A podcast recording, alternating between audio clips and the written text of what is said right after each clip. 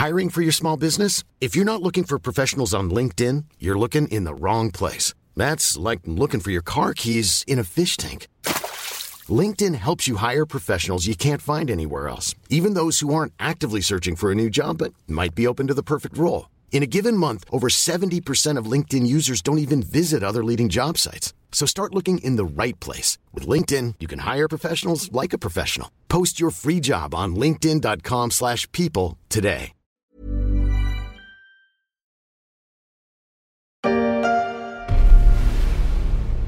Je n'ai qu'un mot à vous donner. Ténet. Il vous ouvrira les bonnes portes. Et parfois aussi les mauvaises.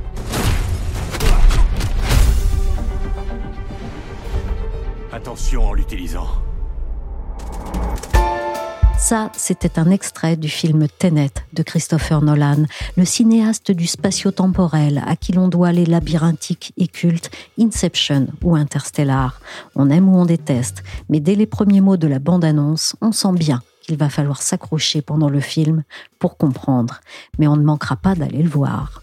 C'est un peu pareil avec l'ordinateur quantique, on ne comprend pas tout, mais on ne peut pas louper le coche. Je suis Michel Varnet, vous écoutez La Story, le podcast d'actualité des échos.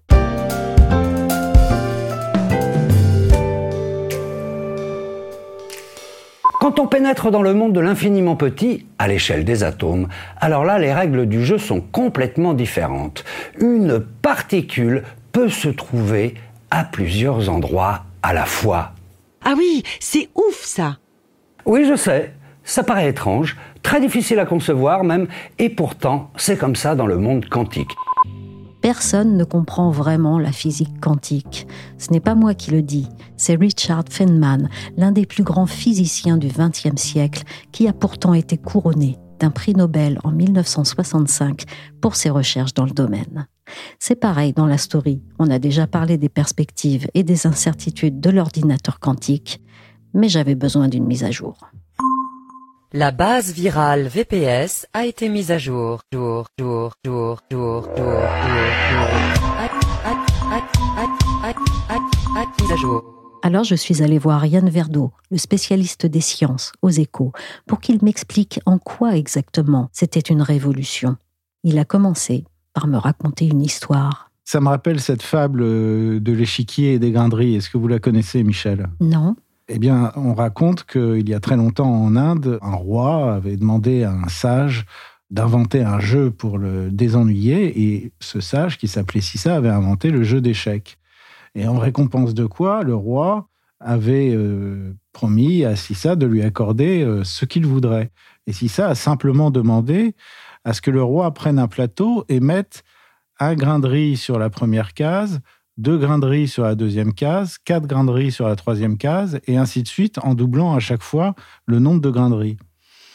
Tout le monde s'était esclaffé à la cour en pensant que c'était là une demande bien modeste, et en fait, très vite, le roi et sa cour se sont rendus compte que l'Inde tout entière ne produisait pas assez de riz pour satisfaire à la demande de Sissa. Et même, à vrai dire, la terre tout entière ne produit pas assez de riz pour satisfaire à, à la demande de Sissa. Donc c'est dire la puissance d'une croissance exponentielle. Et c'est ce qu'on retrouve dans un ordinateur quantique. Ça y est, je vois. Mais maintenant, Yann, pour revenir à la technique et par rapport à un ordinateur classique, que va-t-on trouver dans le ventre d'un ordinateur quantique? Dans un ordinateur quantique ou un calculateur quantique, l'information est stockée dans l'analogue quantique du bit qu'on appelle le qubit. Et ce qui fait toute la différence, c'est que dans un ordinateur ou un calculateur quantique, chaque opération élémentaire peut être faite en même temps sur tous les états possibles de tous les qubits. Et ça va très vite parce que ce nombre d'états possibles croît exponentiellement. C'est-à-dire, si on a deux qubits, par exemple, ça nous fait quatre états possibles. 0, 0, 1, 0, 0, 1, 1, 1. Avec 3 qubits, on passe à 8 états possibles. Avec 10 qubits, on est déjà à 1024, c'est-à-dire 2 puissance 10 états possibles. Donc c'est une croissance exponentielle très très rapide.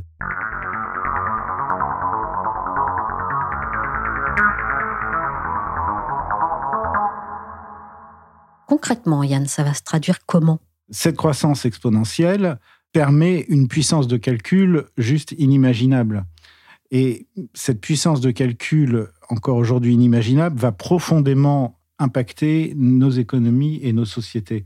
En particulier, quand le véritable ordinateur quantique verra le jour, tout le système de cryptographie qui assure aujourd'hui la sécurité de nos transactions, de nos échanges électroniques, hein, euh, de nos paiements par carte bancaire, de nos achats sur Internet, de nos virements euh, d'une banque à l'autre, etc. Tout ce système qui assure la sécurité de ces échanges électroniques s'effondrera comme un château de cartes. Pourquoi? Parce que la cryptographie classique, telle qu'elle est construite aujourd'hui, repose sur l'extrême difficulté qu'il y a à factoriser un nombre sous la forme d'un produit de nombre premier. Par exemple, 15 égale 3 fois 5. C'est facile pour un petit nombre comme 15, mais quand on monte dans les grands nombres, trouver les deux facteurs premiers qui permettent cette factorisation, ça devient très très difficile. Et en fait, c'est hors de portée des ordinateurs classiques actuels. Même les plus puissants d'entre eux ne sont pas assez puissants pour donner cette factorisation en un temps raisonnable. Mais le jour où le véritable, un véritable ordinateur quantique verra le jour, lui, il sera capable de le faire donc avec une grande facilité et très rapidement. Et à ce moment-là, tout le système de cryptographie sera à revoir. Et ça, c'est pour demain? Tout dépend de ce qu'on entend par ordinateur quantique. Si on parle de l'ordinateur quantique universel, vierge et programmable à volonté, ce que sont aujourd'hui nos ordinateurs classiques. Non, clairement, ça, celui-là, c'est pas pour demain, ni même sans doute pour après-demain. Ça reste un rêve de physicien théoricien et les machines actuelles sont encore loin de s'en approcher. Ça ne veut pas dire qu'on ne construit rien aujourd'hui. On, on, commence à construire des machines qu'on peut, à juste titre, qualifier de quantiques. On est actuellement dans euh, l'ère qu'on appelle celle du NISC, Noisy Intermediate Scale Quantum. C'est une expression qui a été euh, forgée euh, en 2017 par un physicien, euh, John Preskill, avec cet adjectif de noisy qui indique cette présence d'un fort bruit qui se traduit par un pourcentage d'erreur important. Quelle sera l'étape décisive et pour quand peut-on l'espérer? Alors, c'est difficile à dire parce que la qualité des qubits n'est pas le seul problème. C'est pas le seul obstacle encore sur la voie qui doit nous conduire à l'ordinateur quantique euh, universel. Les observateurs pensent que on passera aux étapes euh, suivantes. J'ai dit tout à l'heure qu'on était dans la première étape, celle du NISC. L'étape suivante est appelée celle du FTQC, Fault Tolerant Quantum Computation, c'est-à-dire un calcul quantique qui sera plus souple plus tolérant par rapport à l'erreur. On devrait passer à cette étape suivante d'ici le milieu de la prochaine décennie. Et à la troisième étape, sans doute à peu près au milieu du siècle. Voilà. Et là, ça sera la dernière marche avant d'accéder à l'ordinateur quantique universel dont rêvent aujourd'hui, et depuis pas mal d'années, les physiciens théoriciens. Oh, Hal, do you read me? Do you read me, Hal? Affirmative, Dave. I read you. Open the pod bay doors, Hal. I'm sorry, Dave. I'm afraid I can't do that. À l'image de HAL, l'ordinateur rebelle est fantasmé par Stanley Kubrick dans le film 2001 Odyssée de l'espace, on n'est pas prêt de maîtriser et de contrôler totalement la machine quantique. Mais l'enjeu est hautement stratégique. C'est Emmanuel Macron qui l'a dit en janvier 2021 en visite à l'université Paris-Saclay. Il a annoncé ce jour-là un plan quantique de 1,8 milliard d'euros sur 5 ans. Tout un écosystème s'est mis en branle et depuis ça avance. Ça court même, paraît-il.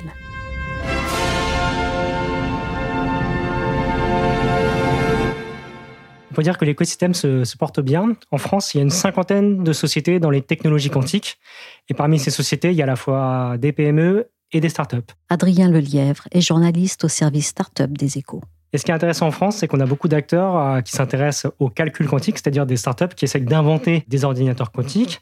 Et par ailleurs, ces startups, elles utilisent toutes des technologies très très différentes les unes des autres. Ce qui est très intéressant parce qu'il y a plusieurs chemins finalement pour construire un ordinateur quantique. On ne sait pas aujourd'hui euh, quelle technologie l'emportera. Donc le fait d'avoir des acteurs qui se distinguent par leur technologie, ça augmente peut-être les chances de la French Tech de gagner un jour cette bataille. Il y a déjà des leaders du secteur en France? Alors, la figure de proue euh, de l'écosystème français, c'est Pascal. Pascal avec un Q, je tiens à le préciser, parce que c'est un petit clin d'œil au, quantique.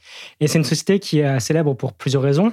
Déjà, c'est une des pionnières en France, même si euh, Candela, par exemple, avait vu le jour un petit peu avant. Deuxièmement, c'est une société euh, qui a été cofondée par un prix Nobel de physique, Alain Space, qui est assez atypique et ce qui lui donne aussi de la crédibilité d'un point de vue scientifique.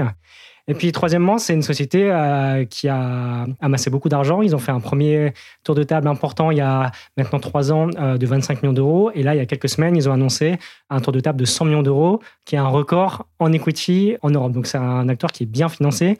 Et euh, c'est clairement la, la locomotive aujourd'hui de l'écosystème français. Et en fait, c'est intéressant parce que, comme je disais tout à l'heure, il y a plusieurs chemins pour construire l'ordinateur quantique. Et en fait, il y a très peu de sociétés dans le monde qui utilisent les atomes neutres. Euh, il y a notamment 3-4 sociétés américaines qui font la même chose, mais selon pas mal d'analystes, en fait, Pascal euh, est en pointe sur ce domaine. Donc, euh, on verra dans quelques années si Pascal parvient à prendre le leadership ou pas, mais en tout cas, c'est un acteur qui est vraiment bien positionné sur ce créneau très spécifique des atomes neutres. Et technologiquement, ça avance vite aussi pour eux? Oui, c'est une blague que le patron de Pascal fait souvent. Il dit souvent que quand il a fait sa thèse au début des années 2000, il ne croyait pas forcément à l'arrivée un jour de l'ordinateur quantique. Aujourd'hui, de fait, Pascal, c'est une société qui a développé des premières machines. Euh, c'est des prototypes. Euh, ils en ont même vendu quelques-uns. Et en fait, euh, le prochain défi, c'est finalement non seulement d'améliorer ces machines. La technologie n'est pas encore parfaite, hein, donc il y a plein de choses encore à, améliorer. Et deuxièmement, il va falloir l'industrialiser, c'est-à-dire fabriquer à plus grande échelle ces machines pour pouvoir les vendre à des clients. Access main program. Access main security. Access main program grid. Donc alors, maintenant, euh, fort de tout ça, Pascal, quelles sont ses perspectives de développement et ses projets? Alors, le principal projet, c'est de développer euh, la R&D parce que pour l'instant, c'est un peu le cœur du réacteur. Il faut euh, construire la meilleure machine possible et ensuite arriver à, la vendre à des clients. Et il va aussi falloir pour Pascal recruter euh, beaucoup de talents. Euh, c'est pour ça qu'ils ont levé beaucoup d'argent parce qu'il faut beaucoup de, forces vives pour gagner la bataille euh, du quantique. Et Pascal, typiquement, c'est une société qui recrute vraiment à l'international. Il n'y a pas que des chercheurs français qui bossent pour cette société. Quand on va dans les bureaux de Pascal, ça parle évidemment anglais et il y a vraiment des personnes qui viennent du monde entier. Et le fait que ce soit une start-up qui utilise la technologie des atomes neutres qui est assez atypique et qui soit bien financée en Europe, en fait, ça attire beaucoup de, de talents sur le plateau de Saclay où historiquement Pascal a vu le jour. Ils vont recevoir beaucoup de CV, je pense. Ils en reçoivent déjà beaucoup parce que c'est une bataille euh, technologique. Donc, il faut euh, avoir les meilleurs doctorants, euh, les meilleurs docteurs issus des meilleures facs de, la Terre pour gagner cette bataille. Et au total, ils veulent recruter une centaine de, personnes. Donc, ça va être particulièrement actif chez Pascal au sein du service des ressources humaines dans les prochaines semaines et prochains mois. Nous avons la capacité d'être les meilleurs ou parmi les tout meilleurs au moment où nous nous parlons. Ça n'est pas vrai dans tous les domaines, on le sait très bien. Mais là, on peut le faire si on s'en donne les moyens, nous, Français et Européens. Nous savons la compétition euh, chinoise, américaine, mais compte tenu des disciplines qui sont clés dans le quantique, compte tenu de ce qui a déjà été fait par euh, notre communauté scientifique, compte tenu de l'implication de nos acteurs de recherche fondamentale et des industriels, nous avons des recettes aujourd'hui pour réussir et être parmi les tout meilleurs dans cette bataille. Comment le plan quantique a-t-il permis de placer la France dans la course? Ça place la France euh, plutôt en bonne position à l'échelle européenne. Je pense qu'on peut clairement dire qu'on est sans doute les leaders en termes de nombre d'acteurs et en termes de maturité des startups. On n'a vraiment pas grand-chose à envier à nos amis britanniques euh, ou allemands, même s'il y a aussi des, startups euh, sur place. En revanche, à, l'échelle mondiale, on est encore en retard sur les Américains qui ont pris de l'avance et qui ont à la fois des startups issues des meilleurs laboratoires de recherche qui se sont lancés dans la course et qui ont des moyens très très importants, des startups du type IonQ, Psyquantum qui sont lancés euh, il y a quelques années et qui sont extrêmement bien financés. Et il y a aussi et surtout euh, les grands groupes de la tech comme IBM, Google, Microsoft, euh, Amazon, qui ont des divisions chargées du quantique et qui ont évidemment des moyens financiers qui sont colossaux. Donc pour nos petits champions français, il va falloir être capable dans les prochains mois, prochaines années, d'attirer davantage de financement pour rivaliser parce que c'est une bataille de vitesse. Euh, il faut aller très très vite. Euh, une bataille technologique et il faut avoir les meilleurs talents pour l'emporter. Et si vous voulez aller vite et avoir les meilleurs talents, il faut beaucoup d'argent fatalement. Donc, euh, si vous ne parvenez pas à convaincre les investisseurs d'accompagner votre projet, vous risquez de caler au bout d'un moment face à des concurrents qui sont hyper bien armés aux États-Unis. Outre le plan du gouvernement, de quel financement bénéficie le secteur? Alors, il y a plusieurs fonds d'investissement en France qui sont très actifs dans le quantique. Euh, le plus célèbre peut-être, c'est Cantonation, euh, qui est un fonds qui euh, investit exclusivement, ce qui est extrêmement rare, dans les technologies quantiques. C'est un fonds qui a accompagné plus d'une vingtaine de sociétés dans le monde, pas seulement en France, hein, mais vraiment dans le monde. On peut dire que c'est vraiment le fonds le, plus actif à l'heure actuelle sur la planète. Et euh, par ailleurs, c'est un fonds qui, euh, historiquement, euh, soutenait plutôt les startups en amorçage, c'est-à-dire quand elles sont plutôt jeunes, et qui, là, en ce moment, est en train de lever un nouveau véhicule pour pouvoir les accompagner à des stades plus matures, parce que quand on atteint le stade de la série A, de la série B, de la série C, comme on dit dans le jargon des startups, on a besoin de 50, 100, 200, 300, 400 millions. Donc, en fait, quand on notion et accompagne un peu l'écosystème en montant aussi en en puissance. Et puis après, il y a des fonds euh, de capital risque traditionnels qui s'y mettent. Un fonds comme Daphne, par exemple, euh, qui est un fonds qui est investi historiquement dans la tech française, a parié sur Pascal. Euh, il y a des fonds deep tech aussi comme Elaya, qui font des investissements ponctuels aussi dans le quantique, en, soutenant par exemple une société comme Alice et Bob. Donc en fait, la force de la France, c'est qu'on on a comblé pas mal notre retard ces dernières années en termes de financement au niveau du stade de l'amorçage. là, je pense qu'on a fait l'essentiel du job, si je veux dire. le vrai enjeu, c'est de pouvoir vraiment financer euh, euh, les startups quand elles grandissent et qu'elles ont besoin de, beaucoup, beaucoup plus de moyens. Et c'est là où le bas blesse encore aujourd'hui euh, en France, à tel point qu'un acteur comme Pascal, pour faire son tour de table de 100 millions d'euros, ils ont dû faire appel à un fonds qui est basé à Singapour. Adrien, la French Tech peut-elle vraiment gagner la bataille de l'ordinateur quantique? Alors, je ne peux pas prédire l'avenir, mais en tout cas, on a des atouts et c'est important de, les rappeler. Autant dans certaines technologies, on est parti avec beaucoup de retard, voire on a capitulé presque d'avance. Autant dans le quantique, on a un vrai savoir-faire. On a eu beaucoup de prix Nobel euh, de physique, c'est pas pour rien. Euh, on a d'excellents chercheurs euh, qui sont basés à Grenoble, à Paris-Saclay ou à, Paris-Centre. Donc en fait, c'est important hein, parce que les startups du quantique, elles s'appuient avant tout sur de la recherche fondamentale. Donc si vous avez des bons chercheurs, on peut ensuite s'appuyer sur leurs travaux pour créer des, des startups. Par ailleurs, il y a eu pas mal de dispositifs qui ont été créés ces dernières années pour inciter davantage de chercheurs à créer leur boîte. Autant en France, historiquement, c'est un peu une faiblesse. Il n'y a, pas beaucoup de chercheurs qui osaient créer leur boîte. Autant dans le quantique, c'est l'exemple parfait de transition réussie entre le labo et les startups. Euh, tout à l'heure, je disais qu'il y avait une cinquantaine de startups euh, et de sociétés dans le quantique en France. La plupart de ces boîtes ont des chercheurs à leur tête, ce qui est vraiment atypique parce que moi qui couvre les startups, on a d'habitude des gens qui sortent plutôt euh, d'HEC, de Polytechnique. Donc, c'est des gens qui ont des profils très, très différents et qu'il faut accompagner aussi parce que faire une thèse en physique quantique, c'est une chose, créer une startup, c'en est une autre. Donc, souvent, c'est des, chercheurs qui s'associent avec des gens qui ont plus un, profil business, de sa forme des, des tandems qui sont assez intéressants. Et puis, euh, en fait, euh, on est dans le match dans le sens où, euh, comme je disais tout à l'heure, on parie sur des technologies très très différentes les unes des autres. Pascal, c'est les atomes neutres. Alice et Bob utilisent les qubits de chat. Il y a une nouvelle startup qui s'appelle Sequence, qui a été lancée par une chercheuse très très brillante, qui s'appuie sur le silicium. Et donc, en fait, on ne sait pas aujourd'hui encore quelle technologie va l'emporter, mais fatalement, si vous avez 5-6 boîtes qui explorent des chemins différents, ah bah, peut-être que l'une d'entre elles va gagner. Alors, le, match n'est pas gagné d'avance, évidemment, mais on a de sérieux atouts et c'est pour ça qu'il faut vraiment qu'on accompagne les startups. Merci à Adrien Lelièvre et Yann Verdeau, journalistes aux échos. La story s'est terminée pour aujourd'hui. Cet épisode a été réalisé par Willy Gann. Vous pouvez retrouver la story sur Apple Podcast, Podcast Addict, Castbox, Google Podcast ou encore Spotify et Deezer. Abonnez-vous pour ne manquer aucun épisode.